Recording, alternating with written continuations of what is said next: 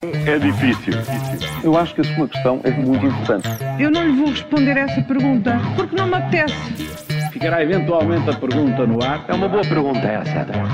Tudo pronto para uma nova edição do Ainda Bem que Faz. Essa pergunta das manhãs 360, Paulo e Júlio. Hoje falamos de derrapagens orçamentais, mentiras pouco sagradas. Um país triste, mas Paulo, começamos por uma coisa e o seu contrário.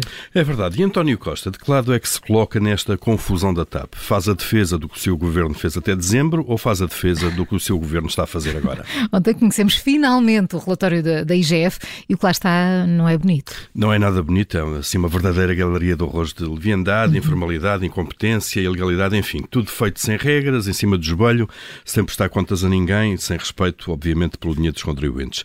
Pedro Nuno Santos sai muito mal deste relatório e não tivesse saído já do governo, eh, não poderia manter-se, obviamente, no cargo depois disto tudo. O voluntarismo com que se tomam estas decisões é assustador e, perante isto, António Costa está em silêncio e não se sabe se defende o que o seu governo fez no passado ou se opta antes por aquilo que o seu governo está a fazer agora. E pergunta-se quantas decisões destas não são tomadas todos os dias. É um pouco preocupante pensar nisso. Olha, se calhar por estas e por outras somos um país de trabalhadores tristes. É, é, é o que indica os índices de um estudo que foi ontem anunciado.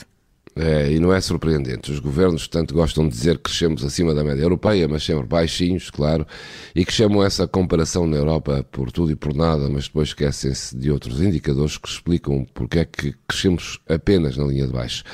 Um estudo que envolveu mais de 197 milhões de trabalhadores da União Europeia concluiu o óbvio.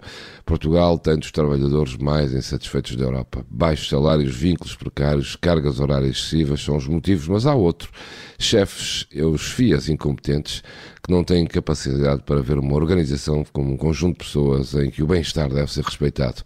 A tendência é de chefias autoritárias e funcionalistas no nosso país. Não é nada surpreendente isto. Ainda temos a cultura de quanto mais alto falar, mais respeito se impõe, e há muitos gestores que ainda acham que essa é a melhor forma de literar. Números tristes os nossos, estamos em último em quase tudo. E até onde irá a decadência e a desfaçatez da hierarquia da Igreja? Hum, Daniel Sampaio ontem desmentiu o Cardeal Patriarca de Lisboa sem hesitações. Sem hesitações, direto, eh, sem poupar nas palavras, não é? E é penoso assistir, de facto, a esta degradação da Igreja. Eh, no domingo, de facto, o Cardeal Patriarca de Lisboa, Manuel Clemente, Clemente disse que a Igreja eh, poderia atuar se tivesse factos para juntar aos nomes que constam da lista que foi apresentada.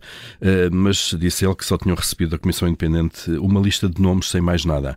Ora, Daniel Sampaio, psiquiatra que integrou precisamente essa Comissão Independente, nega que a Igreja tenha tinha apenas uma lista de nomes de padres abusadores sem mais dados. Eh, e podemos mesmo citar o psiquiatra, diz que quando o cardeal patriarca diz que a Igreja não tem dados, não é verdade. Assim, direto, sem, eh, sem mais nada. Houve, de facto, um trabalho eh, da Comissão, um trabalho ao longo do último ano, em todas as dioceses com os bispos, explica Daniel Sampaio. Bom, Manuel Clemente, desmentido assim, que Deus nos ajude, basicamente. Não é? E a propósito da inflação e das obras públicas, ainda vamos ter muitas surpresas. Já começa a haver assim umas derrapagens. É, o PRR vai estar aí para acumular muitos uhum. desvios nas contas, mas vamos ver se no fim de todas as contas essas derrapagens não vão inviabilizar outras dotações para alavancar a economia. Isto é a propósito das obras de metro do Porto, por causa da inflação e do aumento dos custos das matérias-primas e não só.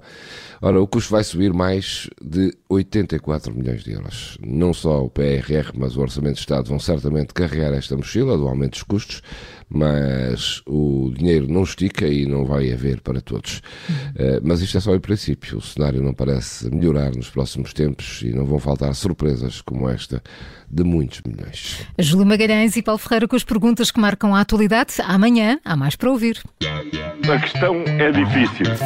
Eu acho que a sua questão é muito importante. Eu não lhe vou responder essa pergunta porque não me apetece.